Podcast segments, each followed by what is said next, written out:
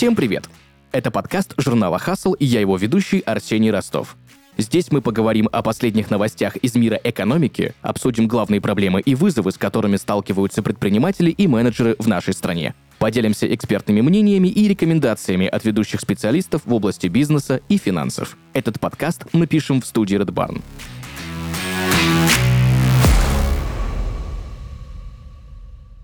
Друзья, на рынке недвижимости в 2023 году появилось сразу несколько трендов. И из-за поднятия ставки Центрального банка появился спрос на вторичное жилье. Ну, как бы никто не удивлен, думаю, для кого это не секрет. Также в новостройках стоимость квадратного метра повысилась в пределах 5%, что тоже не является каким-то удивительным лично для меня показателем, потому что я, если честно признаюсь, очень сильно сейчас слежу за рынком первичного жилья. И еще одна новость, что россияне за полгода оформили ипотеку на рекордную сумму в 3 триллиона рублей. Хочется разобраться, как такие перемены стали возможны, что со своей стороны предпринимают агенты по недвижимости, как на это реагируют клиенты. Обо всем этом мы поговорим с Евгением Затонским. В 2016 году он открыл в Москве бизнес-пространство агентства недвижимости «Этажи», а до этого он с 18 лет работал в компании 2GIS и 10 лет в телекоме, в компании «Вимпелком». Евгений, привет. Да, добрый день. Спасибо большое, что согласился сегодня прийти к нам в подкаст и об, э, обсудить эту довольно обширную и объемную тему. И первый у меня к тебе вопрос.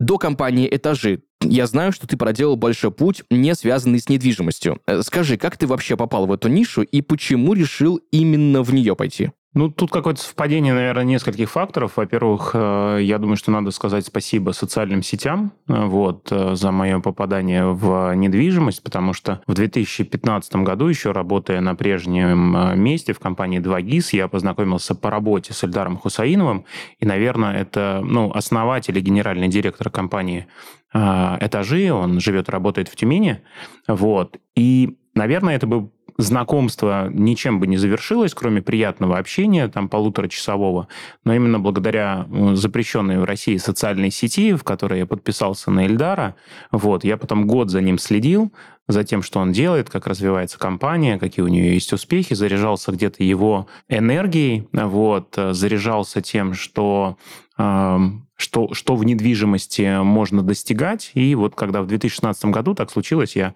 вышел на открытый рынок, покинув компанию 2GIS, искал себя и в очередной раз подумал, слушайте, а вот в недвижимости, вот здорово же у ребят получается, а почему бы не изучить эту тему? Вот поэтому в первую очередь я должен сказать спасибо социальным сетям за эту возможность, вот, и э, Эльдару за то, что он эти социальные сети активно ведет, и благодаря этому своим личным брендом в недвижимость людей, э, по сути дела, приглашает. Супер. Мне всегда интересно общаться, вот, знаешь, с людьми, которые прям вот погружены сейчас, прям на месте, да, не просто какие-то специалисты, да, которые не сильно в теме, что называется, да, а вот прям э, кто вот на острие, грубо говоря, каких-то тенденций. Как в компании «Интажи» смотрят на тенденции современного рынка недвижимости? Что там вообще происходит? Где, куда, как?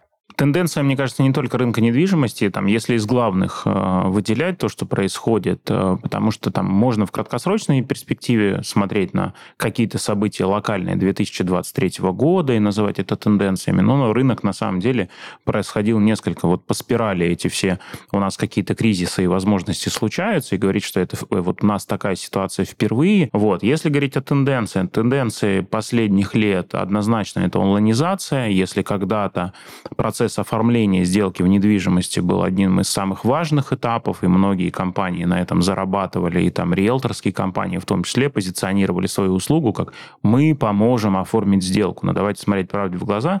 Сейчас уже сделки проходят онлайн без выезда в банк, без выезда к застройщику, да, пока там в первичном рынке это онлайнизация выше уровень, во вторичном рынке уровень пониже, но все равно факт имеет место быть. Мы, например, внутри нашей компании совершенно спокойно проводим сделки онлайн, а, даже по вторичной недвижимости. Вторая история, которая существует, это а, за счет а, ипотечных программ, крайне интересных, которые существуют на рынке, это перемешение спроса, потому что раньше было четко достаточно разделено. Клиент искал для себя вторичную недвижимость и первичку не рассматривал. Да? Сейчас благодаря субсидированным, точнее, льготным программам от, при поддержке государства многие клиенты готовы подождать, пока их жилье построится, соответственно, и отложить решение о покупке вторичной. Да, это перемешение первичного вторичного рынка. А, раньше они так немножко особнячком жили. Застройщики говорили, нам риэлторы не нужны, а риэлторы говорили, да нам и ваши новостройки особо не интересны, нам вторички хватает. Сейчас эти два рынка перемешались между собой, и всегда нужно посмотреть при решении жилищного вопроса на рынок в целом. Третья история – это повышение уровня мобильности населения. Если когда-то, ну, это в принципе, это тренд не только там российский, да, это тренд мировой, но уже достаточно давно, не знаю, смотря на те же западные страны, там был вот этот тренд, когда люди искали работу не в своем городе, а в своей стране, да, и вот это повышение уровня мобильности, готовность передвигаться, покупать жилье в другом регионе, переезжать в этот другой регион и так далее, это тоже достаточно такой э, крепкий тренд.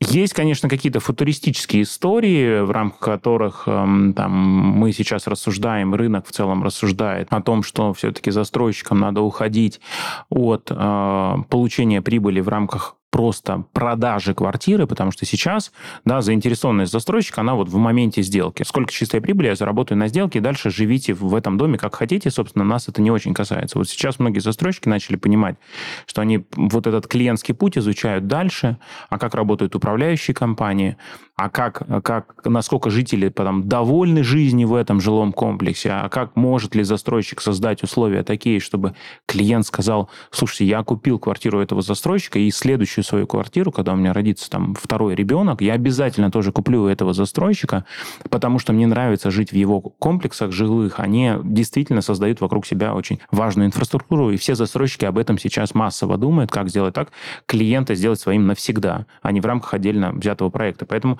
есть много трендов, которые там какие-то в связи с экономикой, какие-то в связи с клиентским путем, какие-то в связи с целым развитием технологий, которые есть на рынке.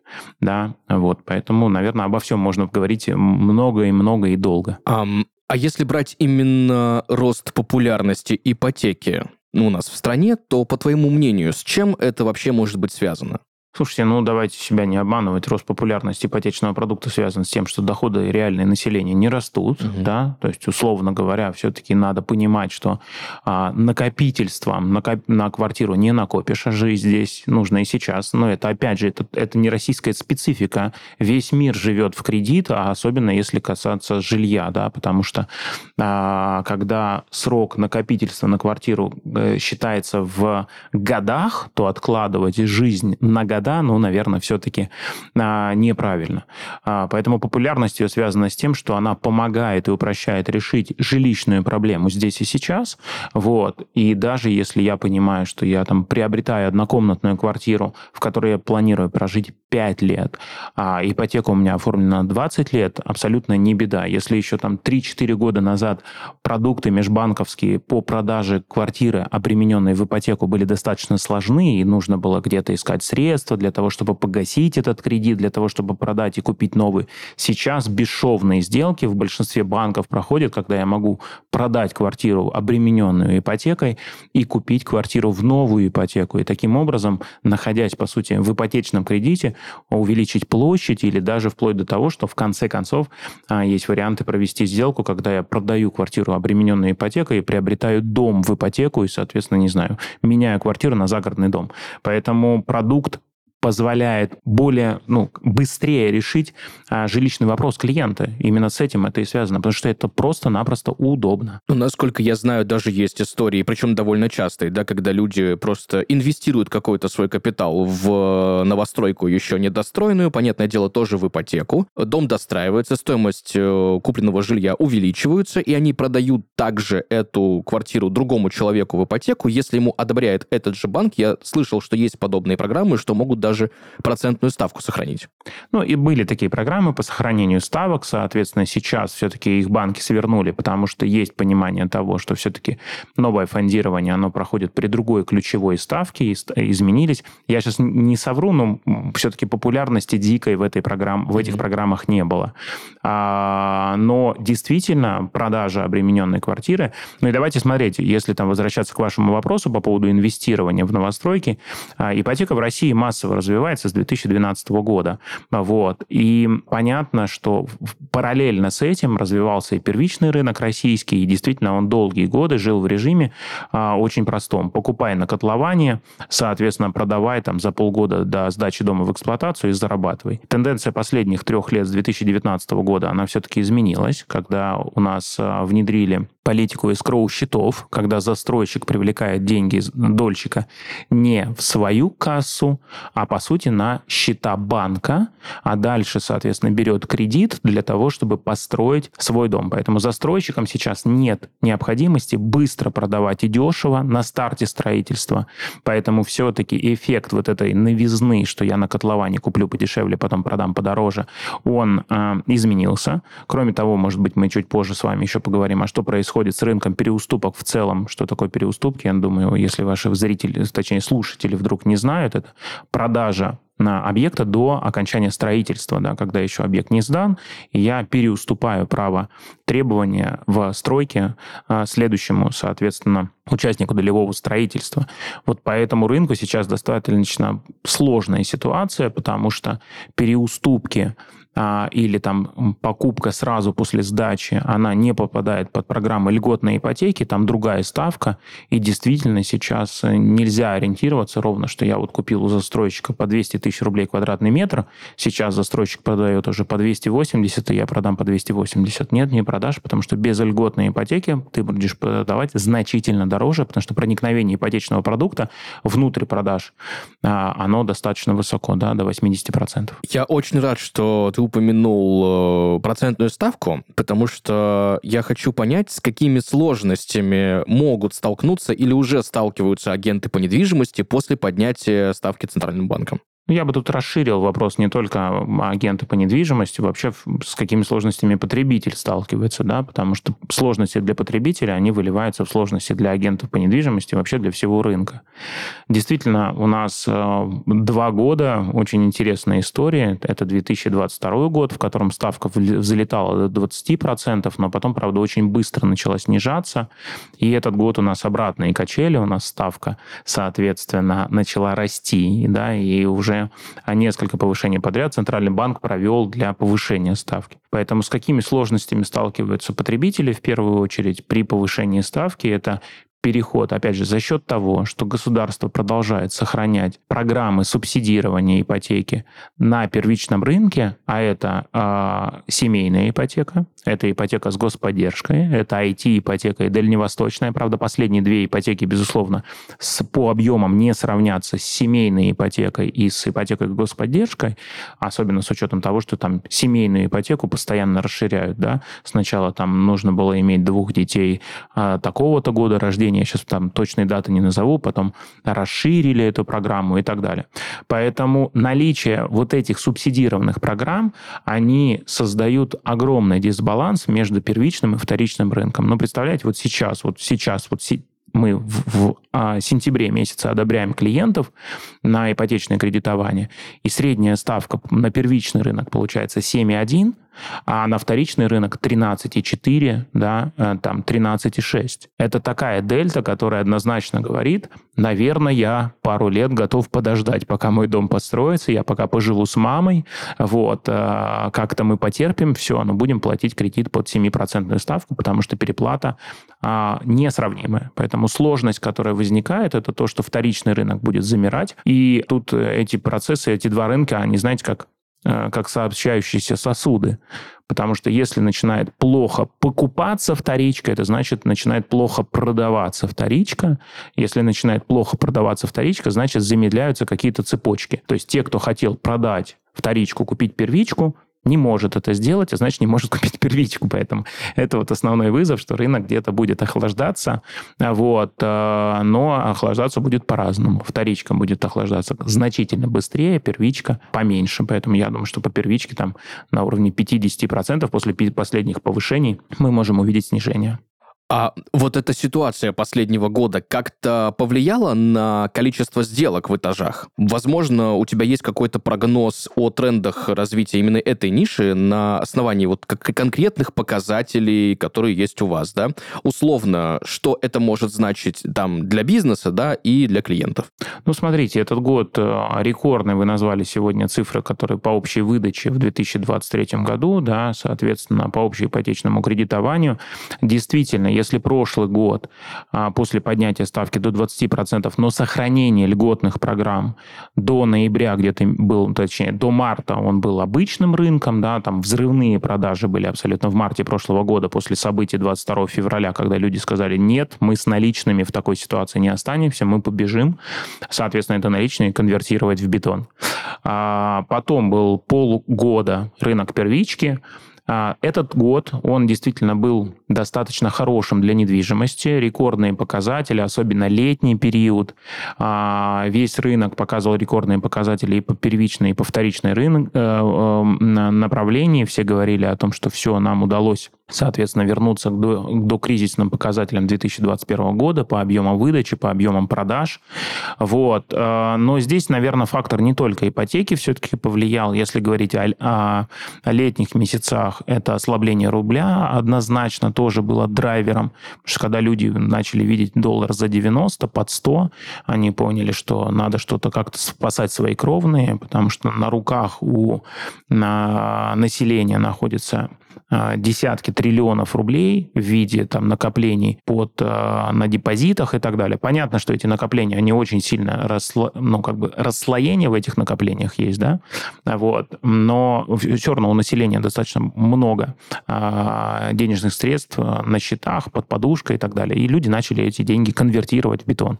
Поэтому были рекордные показатели. Если говорить по нам, например, то у нас год году, август к августу, если вот сравнивать 2 августа, плюс 50% по количеству сделок вот, в московском регионе. В целом по стране, по нашей компании получилось где-то в районе плюс 28-29% год году. 22 соответственно, к 23 Вот, поэтому эти действительно показатели, а месяц к месяцу, там, июнь к июлю тоже на уровне 25-28% абсолютно все по стране росли, ну, по крайней мере, по нашей компании были такие цифры. У нас бизнес-подкаст, и я иногда очень люблю, знаешь, ну, как бы закапываться немножко в дебри, как э, устроены какие-то процессы. Что я узнал, мне очень интересен именно этот момент. Я знаю, что в этажах вы не работаете с риэлторами, как с линейными сотрудниками что очень часто происходит в других компаниях. Каждый риэлтор — это бизнес-партнер компании. Скажи, почему вы выбрали именно такую модель и какие есть в ней плюсы-минусы? Ну, я бы не сказал, что это наша какая-то уникальная история, что мы работаем с риэлторами как с партнерами, а не как с наемными сотрудниками. На самом деле весь рынок э, работает так. Вопрос форм, точнее, вопрос содержания, да. Потому что форма вроде у всех такая, она декларируется, потому что большинство все-таки агентов по недвижимости на рынке работает от бизнес-результата, их доход считается как процент от комиссионного вознаграждения, да, которое компания заработала вместе с ними. Здесь подход в 99% компаний одинаковый.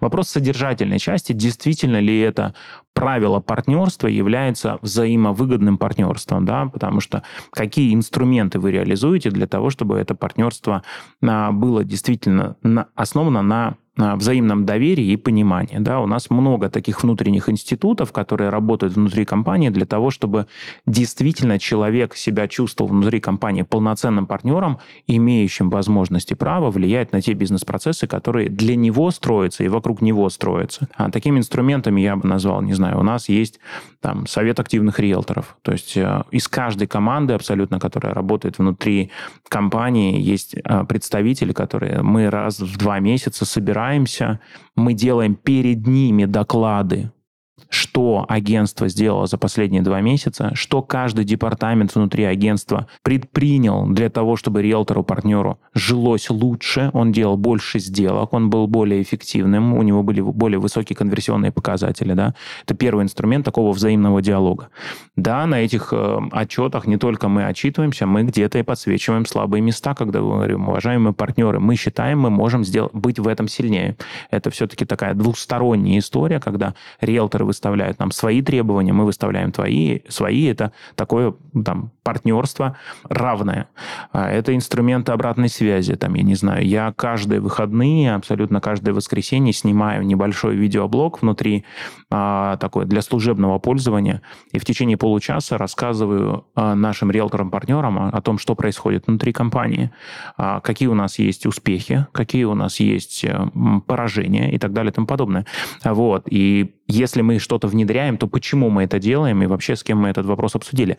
Потому что именно это позволяет риэлтору, который, с одной стороны, является предпринимателем и работает сам на себя на процент, с другой стороны, чувствует часть большой системы, которая слышит его. И ну, особенно это актуально, мне кажется, э, с учетом того, той аудитории, с которой мы работаем, потому что у нас там людей поколения X, которые все-таки привыкли жить в модели, у нас так положено, надо так делать, их меньшинство, да, потому что средний возраст у нас 27-28 лет, это люди Y, это Z, которые хотят быть услышанными, которые хотят признания, которые хотят понимать, что, собственно, в этой жизни происходит и почему так должно быть. Просто ответа так положено им недостаточно, да, и мы просто-напросто соответствуем той демографической ситуации и теории поколений, которая фактически на, на рынке труда сложилась. Вот именно поэтому мы такую стратегию для себя и выбрали. Возможно, не получится ответить коротко на этот вопрос, да, но хотя бы вот основной принцип, да. Если брать долгий горизонт, да, развития компании, что выгоднее финансово? Содержать все-таки штат сотрудников или работать с агентами по комиссии? Ответ будет, наверное, звучать так. Разные модели могут существовать на разных этапах развития компании. Потому что, конечно, когда компания находится только на этапе становления, когда компания не уверена в своих бизнес-процессах, компания не уверена в своих требованиях, компания не уверена в своих рыночных преимуществах и так далее и тому подобное. Конечно, вот эта предпринимательская свобода, которой обладает риэлтор-партнер, она позволяет выстраивать эти пути, да, потому что не мы говорим, как положено, мы говорим, давай сделаем результат, вот есть инструмент, но ты вариативен.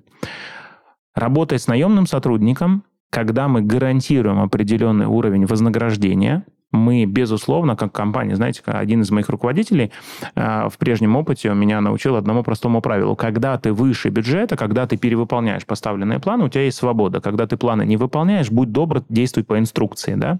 Вот та же самая история, она складывается с риэлторами-партнерами. Когда он, от компании нет гарантированного вознаграждения, ты же работаешь за процент, у тебя есть определенная норма свободы. Вот, да, есть стандарты определенные обслуживания клиентов, стандарты определенные проведения сделок, там, ты не можешь самостоятельно там, решать. Я вот эту риско, высоко рискованную сделку все-таки решил провести, у меня свобода предпринимательская. Нет. Есть юрист-аудитор, который говорит тебе, нет, извини, друг, вот эту сделку можно провести только при условии соблюдения таких-то, таких-то, таких-то факторов. Да? Но в целом выстраивание своего рабочего дня, а, интенсивности встреч, количестве встреч я свободен. Если компания завтра говорит, давайте работать по модели наемного труда, мы гарантируем определенный вознаграждение за определенный набор действий, значит, мы должны быть на 900% уверены в том, что этот набор действий приведет к результату и, соответственно, к получению э, дохода компании в виде выручки. Поэтому, наверное, я сейчас не хочу пугать наших риэлторов-партнеров. Может быть, когда-то мы к этой модели, возможно, придем. Но сейчас мы, с учетом того, что я отвечаю только за московский регион, занимаем порядка 5% доли рынка, мы еще хотим много расти, мы еще хотим э, осваивать дополнительные сегменты рынка. Рынок постоянно меняющийся, да, он, он, ну, вот, он меняется там за последние три месяца, да, вот он, ключевая ставка изменилась, там что-то курс курсовая политика изменилась. Сейчас плавно начнут э, где-то взгляды застройщиков на, со, на сотрудничество с риэлторами меняться. И мы, конечно, должны под все это подстраиваться постоянно. Вот. Но я думаю, что обе модели имеют право на существование. Вопрос, а, этапа развития компании самой и готовности ее бизнес-процессов требовать э, определенный бизнес-результат или там гарантировать определенный уровень дохода в зависимости от качества бизнес-процессов. Вот такой будет, может быть, где-то размытый мой ответ, но мне он как бы достаточно понятен. Да нет, ничего размытого, все предельно ясно. Причем я очень рад, что ты упомянул в своем ответе вот этот момент, связанный со свободой ведения своей деятельности. Я не просто так на нем акцентирую внимание. Я сталкивался с примерами, когда вот это ощущение свободы, да, у агента не равно лояльность ну, я же свободен, я же могу что делать хочу, вот возьму и там что-нибудь, куда-нибудь, как-нибудь. В общем, какие-то истории нехорошие для компании иногда случаются. Безусловно, безусловно, тут нет, ну, то есть просто свободы, лояльности не добиться, да, вот сказать, что вот ты свободен, можешь делать все, что хочешь. Обычно это приведет только к ситуации отсутствия бизнес-результата, потому что все-таки по общей статистике людей самоорганизованных на очень высоком уровне, ну, практика показывает, да, их достаточно мало. Вот. Особенно в начале пути, в начале этой деятельности. Конечно, у нас есть риэлторы, которые сотрудничают с компанией там 2, 3, 4, 5 лет, 6 лет, э, которые сотрудничают, которые уже поняли для себя эту бизнес-модель, полностью раскрыли. Им действительно не нужно напоминать каждый день, что нужно делать сегодня. Но нужно ли вместе с ними садиться и рефлексировать над результатами месяца, задавать себе вопрос, а что мы бы могли сделать лучше и так далее и тому подобное. Эта вся работа, она никуда не исчезает, она все равно делается. Вот исходя из этой мысли про не всегда лояльных партнеров, да, как все-таки проверить и поддержать лояльность своих агентов? Слушайте, ну это та же самая, те же самые технологии, которые используются в любом другом бизнесе, неважно, он там риэлторский или это какая-то производственная компания или торговая компания. Работа с в, в рамках HR а, маркетинга, да, HR а, культуры, а, стандартные инструменты, да, это внутренние опросы CSI, вот, которые строятся, у, у, опросы удовлетворенности, то есть мы, с одной стороны, для нас риэлторы, они являются партнерами, а не наемными сотрудниками, но технологии, которые существуют для наемных сотрудников, мы применяем. Технологии опросов, технологии возможности там а, обратной связи открытой. Вот. Эти технологии позволяют понять, что там, собственно, происходит. Какой процент у нас нелояльных людей, где лояльность на, находится на минимальных значениях по большой выборке, потому что понятно, что там нелояльный а, партнер или нелояльный сотрудник может появиться в любой категории, как среди тех, кто работает более пяти лет, и при этом сотрудник максимально токсичен, да, он, ему все не нравится, что происходит в компании, он всем недоволен, руководители дураки и так далее и тому подобное, и коллеги странные, и, и вообще я самый умный. Вот. И могут и среди новичков быть такие люди. Вопрос – это исключение из правил, а вот общее правило надо смотреть все-таки на больших цифрах. Да? То есть если мы видим например, что категория сотрудников, там, не знаю, с опытом работы 3, 4, 5 месяцев, там, она, э, их лояльность значительно понижена. Это значит, что адаптационные процессы выстроены неправильно. Значит, люди не, им не хватает внимания, они не понимают, собственно, как работают бизнес-процессы. Возможно, им дали базовое вводное обучение, дальше оставили их наедине с собой, значит, нужно продолжать адаптационный процесс в этих периодах. Поэтому тут технологии, на мой взгляд, они существуют, они простые. Почитайте книги, связанные, там, я там, слушателям могу порекомендовать все, что связано с замерами а внутренней удовлетворенности, и этих технологий действительно достаточно много. Ты упомянул, э, что рынок может за три месяца э, сильно поменяться. Вот в таких условиях с какими проблемами можно столкнуться при совершении сделки? Почему эти проблемы вообще в принципе случаются и как можно их ну, элементарно избежать? А, ну, как я говорил уже, да, то есть у нас действительно нет ничего уник, ну, там, каких-то ситуаций, с которыми рынок не сталкивался никогда. Да, были ли у нас ситуации повышения ключевой ставки? Да, были. Были ли ситуации а, снижения резкого спроса на рынке, соответственно, падения цен? Да, тоже были. Поэтому, чтобы избежать проблем, либо глубоко погружайтесь в то, как работает рынок, либо приглашайте эксперта, да, то есть, ну, тут очень простая рекомендация. С одной стороны, кто-то из слушателей скажет, Евгений, ну я все понятно, понятно, что э, руководитель риэлторской компании говорит, приглашайте риэлтора. Но ведь это простая история. Есть ли возможность у вас э, чинить автомобиль самостоятельно? Ну, наверное, да. Но только все там за последние, не знаю, 20 лет поняли, что это неэффективно, а все-таки надо обратиться к специалисту. Та же самая история касается сделок с недвижимостью.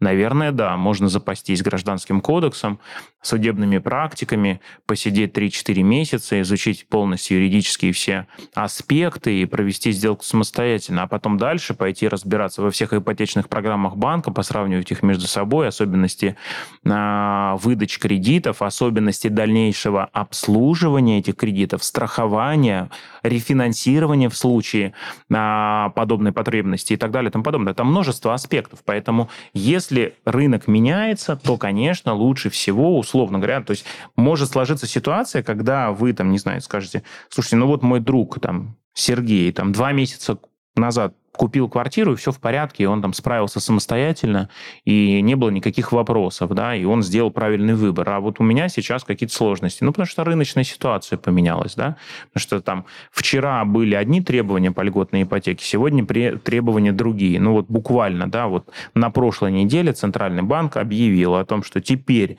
минимальный первоначальный взнос по кредитам, по льготным программам не 15, а 20, да, и вот условно клиент вчера, который имел полтора миллиона рублей мог купить квартиру в кредит за 10 миллионов, а сегодня он уже не может. Да? И тот вы, он приходит к застройщику и говорит, ну как же так, вот у меня есть полтора миллиона, вот мне, мне нравится вот этот вот конкретный объект. А застройщик скажет, извините, до 19 сентября включительно вы должны были выйти на сделку. Теперь ваших полутора миллионов не хватает. Идите, пожалуйста, еще идите полмиллиона рублей ищите. Вот, это те изменения, которые вот здесь происходят в моменте. Да? Кроме того, а, опять же, если возвращаться к, к первичному рынку, здесь большой респект застройщикам, которые а, в целях развития продаж вместе с банками начали создавать очень интересные субсидированные программы, программы, которые предполагают отсрочку выдачи кредита, перенос основной нагрузки по выплате процентов на будущие периоды. Я не говорю, что это однозначное благо. А, там есть все-таки моменты, которые нужно учитывать. Например, очень много сейчас на рынке программ, а в рамках которых для получения субсидированной ставки на какое-то количество времени или на весь срок вы фактически берете кредит практически больше, чем стоимость квартиры. И этот риск надо учитывать, да, то есть год назад, там, ну, точнее, эти программы начали рождаться с апреля 2022 года, до этого таких ситуаций не было. Сейчас фактически заемщик может оказаться в ситуации, когда он взял кредит, по каким-то причинам не смог его обслуживать, и он, продавая объект недвижимости, не сможет покрыть долг. Его долг останется больше, чем стоимость, которую он выручит за продажу квартиры и он останется должен банку. Ситуации, которых там 2-3 года назад было сложно представить, потому что первоначальный взнос для этого и существует. Первоначальный взнос убирает эту дельту, и вы всегда, продавая объект недвижимости, если у вас был а, первоначальный взнос 10, 15, 20 процентов, вы фактически могли рассчитаться по кредиту. Сейчас ситуация другая. Поэтому я бы советовал, да, если рынок меняется, что нужно делать? Ну, во-первых, никогда не торопиться. На рынке недвижимости я бы советовал так. Никаких сделок не делать в режиме бегущего какого-то покупателя, да, то есть как бы недвижимость все-таки в среднем там, если смотреть там по стране, э, люди совершают сделку с недвижимостью, если не ошибаюсь, 2,7 раз в жизни. Вот не надо такие события делать в торопях. Надо все-таки все осознать, понять и в идеале пригласить эксперта. Пригласить эксперта. Почему стоит обратиться за услугами по недвижимости именно в этажи? Есть ли в вашей компании что-то, что кардинально отличает от конкурентов? Ну, наверное, первое, о чем бы я сказал, это опыт. Опыт работы. Компания существует уже 22 года на рынке, соответственно. Это все-таки признак стабильности и профессионализма. Да, тот факт, что мы работаем на рынке очень давно, и мы действительно а, работаем ответственно, и у компании, а, да, у нас тоже есть негативные отзывы. Да, действительно, у нас тоже есть молодые специалисты, а над знанием, умением и навыками которых мы постоянно работаем, но да, они тоже совершают какие-то точные ошибки. Но что нас кардинально отличает на рынке, например, вторичной недвижимости, мы несем финансовую гарантию по всем своим сделкам. Если с точки зрения бизнеса об этом говорить, да, это является ключевым УТП, которое нас отличает от других компаний. А, что это нам стоит? Нам это стоит дополнительных затрат внутри на обслуживание сделочного процесса, потому что у нас каждую сделку смотрят два аудитора, проверяют документы, дают заключение. Да, это, это УТП. Некрасивые слова, оно не на пустом месте, оно основано на том бизнес-процессе, который внутри компании существует. И за счет этого мы даем гарантию безопасности сделки. Дальше, соответственно, это ипотечный брокеридж абсолютно для клиента, и одобрение ипотеки с нами бесплатно. Кто-то скажет, ну я ведь сам могу пойти в банк, а некоторые банки даже сейчас сами смс присылают, вам одобрен кредит, приходите. Но все-таки здесь нужно понимать, что Каждое самостоятельное обращение в банк за одобрением ипотеки фиксируется дополнительно в бюро кредитных историй. И в случае, если банк, например, то есть видит какой-то, что было много запросов в БКИ, но при этом а, решения были отрицательные, то вы снижаете вероятность получения кредита, а что самое важное, снижаете потенциальную сумму, которую можете получить. Поэтому наши специалисты, ипотечники, которые варятся в этом 24 на 7, у них основной бизнес, то есть вот мы когда смотрим на агентство недвижимости, мы представляем, что вот есть риэлтор, и весь бизнес-процесс это он. На самом деле там за ним стоят еще куча людей, да, фактически, которые обслуживают эту сделку. Ипотечный брокер, он анализирует профиль заемщика, он понимает, ну, например, там очень часто заемщики приходят и говорят, «Э, здравствуйте, я хочу ипотеку. Говорим, у вас есть кредитные карты? Э, заемщик говорит, да, есть там на одной 5 тысяч рублей, там э, у меня есть задолженность какая-то. Вот это негативный фактор, который точно надо искоренять, и надо дать рекомендацию клиенту, что вы, пожалуйста, погасите эту мелкую кредитку, она вам не нужна, фактически она, она не определяет ваш платежный баланс, но она негативно отразится на вероятности одобрения или на сумме кредита, которая будет, потому что банк будет смотреть не по 5 тысячам рублей текущей задолженности, а по потенциально максимальной нагрузке, которая на этой кредитной карте может возникнуть. Поэтому второе, это ипотечный брокеридж мы одобряем быстро, мы одобряем хорошо, соответственно, и мы одобряем в том банке, в котором вы действительно получите самую адекватную ставку и хорошую ну, нагрузку с точки зрения обслуживания такого кредита. А вот. Дальше мы, мы универсальны. Мы, как я говорил ранее, сейчас э, стоит задача у клиента решения жилищного вопроса. У него нет задачи купить квартиру на вторичном рынке, у него нет задачи купить квартиру на первичном рынке. У него есть задача решить жилищный вопрос. Да? И кроме того, когда я говорю сейчас купить квартиру, туда я дальше, дальше должен добавить построить дом под подряд, понимаете, это тоже сейчас в, вот в разрезе решения жилищного вопроса. Потому что если говорить о московском регионе, сейчас э, в ряде случаев, да в большинстве случаев, если мы говорим о стандартном жилье, дешевле построить дом с отделкой, чем купить трехкомнатную квартиру э, в границах там старой Москвы. Да? Вот по очень большому э, количеству районов. И действительно, где-то можно купить дом и купить автомобиль для того, чтобы э, с помощью этого автомобиля добираться на ближайшую перехватывающую парковку и жить в своем доме, у которого у каждого ребенка будет своя комната, еще у вас будет лужайка.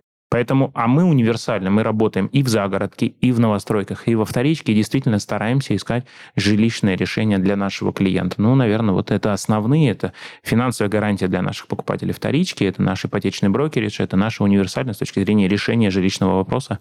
Наверное, я бы выделил эти три вещи. Ну и понятно, все эти сопутствующие вещи, там, такие как онлайн подписание договоров, онлайн подписание задатков, потому что онлайнизация нас не обошла стороной, мы стараемся драйвить эти технологии внутри а, своей системы. Бизнес — это хорошо, но бизнес делают люди.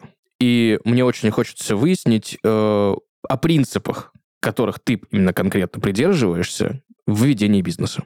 Я, по-моему, где-то уже делился этими принципами. А, у меня есть внутреннее обучение для руководителей. А, мы внутри у себя в компании реализуем так называемую школу менеджмента, потому что очень часто ребята, которые к нам приходят на позицию того же риэлтора-партнера, они ну, как бы не понимают, для чего им а, осваивать вот эту менеджерскую функцию. Я им всегда очень простую вещь доношу, что когда вы здорово будете работать риэлтором 3, 4, 5 лет, вы будете хорошо зарабатывать. Но на каком-то этапе, когда вдруг, если вам надоест этим заниматься, вы выйдете на рынок, вы будете просто опытным риэлтором, который, кроме как в риэлторскую компанию, пойти не может. Да? Вот. А если вы будете освоить менеджерскую функцию, вы пригодитесь Абсолютно в любой отрасли. Да, абсолютно в любой. Мне иногда говорят, что, Женя, а тебе-то это зачем, да, чтобы человек, люди были мобильны? Ну, потому что я искренне заинтересован в развитии тех людей, которые приходят к нам в партнерство, потому что я считаю, что это делает нас сильнее. Если мы как система будем уметь удерживать сильных, значит, у нас будет много сильных специалистов. А, чтобы не случалось, как в той истории, что вы не боитесь учить людей, ведь они научатся и уйдут да, нет, я боюсь, что они не научатся и останутся. Вот, поэтому в этой истории, в этой парадигме, каких принципов придерживаюсь я в работе руководителя? Я называю это целостностью. Это история про то, что руководитель должен э, говорить, что думает, а делает, что говорит. И это простое правило будет позволять собирать вокруг себя команду действительно единомышленников, потому что если я говорю, что думаю, значит, у меня нет конфликта между тем, что я декларирую, и тем, что я искренне хочу, и тем, что я искренне хочу принести там в рынок, в коллектив и так далее и тому подобное. А если я делаю, то значит, люди вокруг меня будут придерживаться этих же самых принципов. Это с точки зрения развития а, там вот части а, такого принципа работы менеджера внутри компании. А, кроме того, в компании у нас есть принцип подбора по ценностям. А, вот, мы а, понимаем, какие мы.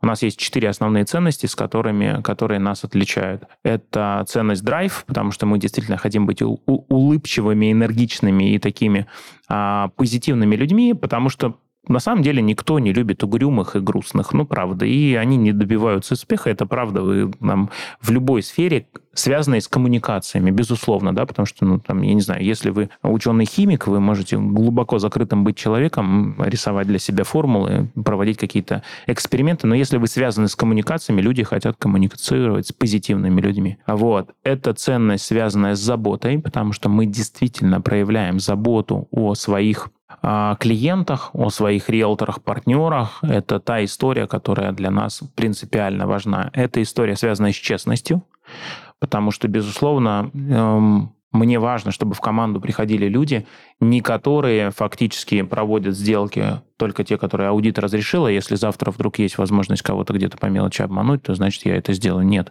Нам важно, чтобы люди приходили такие в систему, Четвертое – это история про ответственность, потому что мы несем финансовую э, гарантию для, по нашим сделкам, и, соответственно, клиент должен понимать, что с нами надежно. Вот, поэтому это четыре такие ценности, по которым, да, мы, ну вот как, как я всегда учу людей, потому что мне иногда приходят люди из других систем, которые с ценностями никогда не работали, говорят, Женя, зачем это нужно? Я говорю, ну это для того, чтобы, вот если вы подбираете людей по ценностями, именно ими они будут регулировать свою деятельность, когда отсутствуют инструкции. Ну, когда вот нет инструкции, а как в этой ситуации поступить? Человек должен поступать на основе своих ценностей. Вот, поэтому мне важно, чтобы коллектив был именно таким. Супер. А, Евгений, э, ты знаешь, у меня к тебе есть еще один вопрос. Э, я слышал, ну, то, чтобы я слышал, да, есть мнение, что недвижимость довольно консервативная ниша, но все-таки новые времена требуют э, всегда новых решений и каких-то новых навыков. Ну, так было всегда и везде, и даже в недвижимости или в какой-то там суперконсервативной, что там у нас может быть, даже, наверное, представить не могу. Вот как ты лично развиваешься в профессиональном плане? Какие э, скиллы нужны э, в современное время для современного рынка современному специалисту? Главный скилл, мне кажется, это умение учиться. Вот это быть открытым к новой информации, быть открытым к новым знаниям и быть открытым к обратной связи. Потому что я искренне считаю, что все-таки основное обучение проходит на рабочем месте обучение из собственного опыта, из ошибок. Кто-то, ну, давайте так, каких-то каких ошибок, безусловно, можно из, избежать, там, изучая профильную литературу.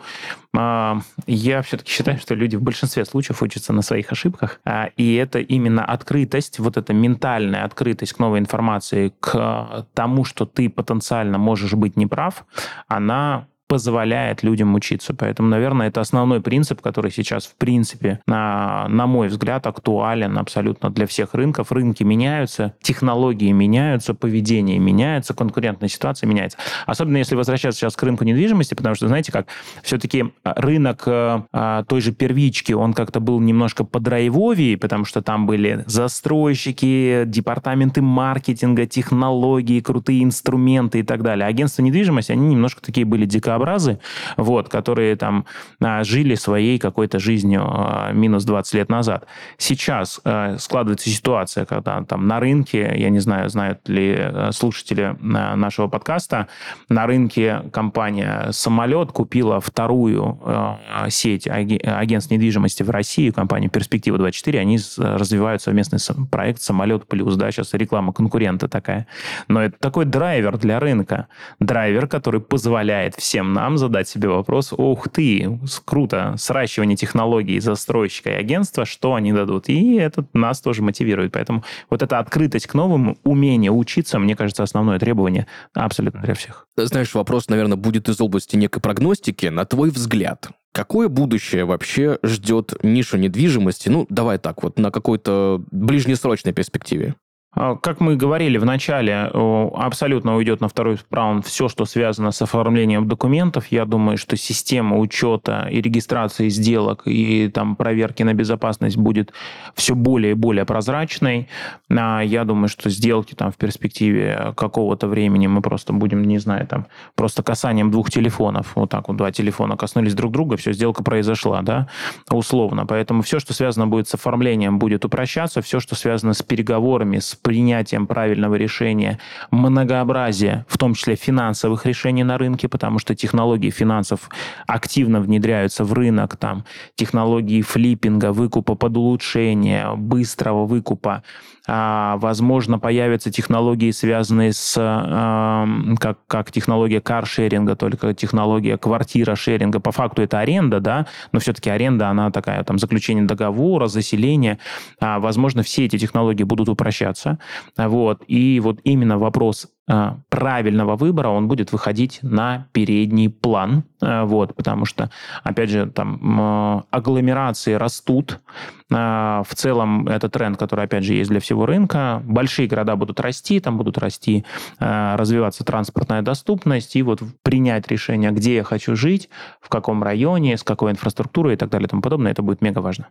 Супер. Евгений, спасибо тебе большое за сегодняшний выпуск, за сегодняшний разговор, за то, что мы так, знаешь, прям плотно, подробно и э, с какими-то вот нюансами и даже, возможно, прогнозами обсудили рынок недвижимости, обсудили первичку, вторичку, все, что связано с ипотечным брокерством, да, э, развенчали какие-то моменты. В общем, спасибо тебе еще раз большое.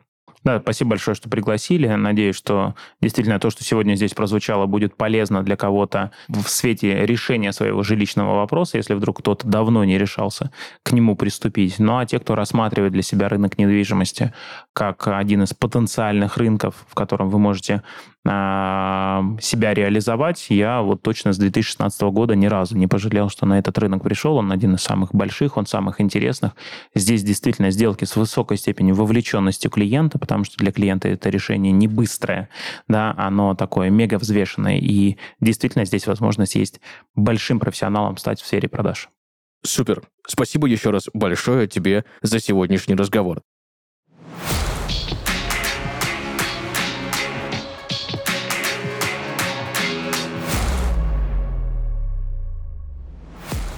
Друзья, это был подкаст «Хасл» и наш специальный гость от компании «Этажи» Евгений Затонский. На этом у нас все. Услышимся в следующих выпусках. Пока-пока.